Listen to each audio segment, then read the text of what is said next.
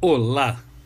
Nossa meditação hoje está fundamentada na primeira carta de Pedro, no capítulo 1, a partir do verso 3 até o verso 9, que nos diz assim: Bendito Deus e Pai de nosso Senhor Jesus Cristo, que, segundo a sua muita misericórdia, nos regenerou para uma viva esperança, mediante a ressurreição de Jesus Cristo dentre os mortos, para uma herança incorruptível, sem mácula, imarcessível, reservada nos céus para vós outros, que sois guardados pelo poder de Deus, mediante a fé para a salvação preparada para revelar-se no último tempo.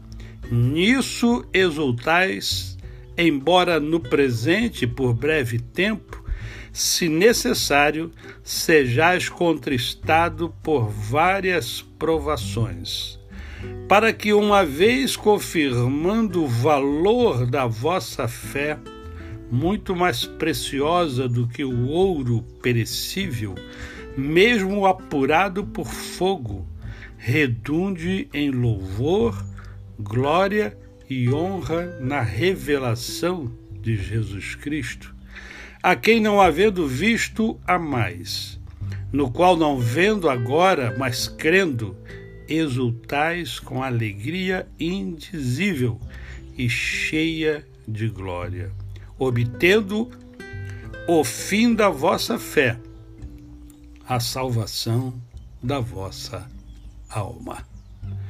Um trecho belíssimo da palavra do Senhor que me fez questionar, questionar algumas questões, questionar algumas coisas. O que que você prefere? Certeza ou incerteza. Não, eu sei que as pessoas não gostam muito de perguntas, de questionamentos, de indagações. A nossa mente não gosta de ser provada. Né? Mas é, precisamos é, questionar, sim. E aí eu volto a falar a você: é, é certeza ou incerteza que você prefere? Confiança ou desconfiança? Objetividade ou subobjetividade? Você é uma pessoa que gosta das coisas claras ou você prefere as coisas meio obscuras? Você busca a segurança ou você prefere a insegurança? Sim, porque tudo isso está contido nesse pequeno bloco de versículos. O Senhor nos oferece o melhor.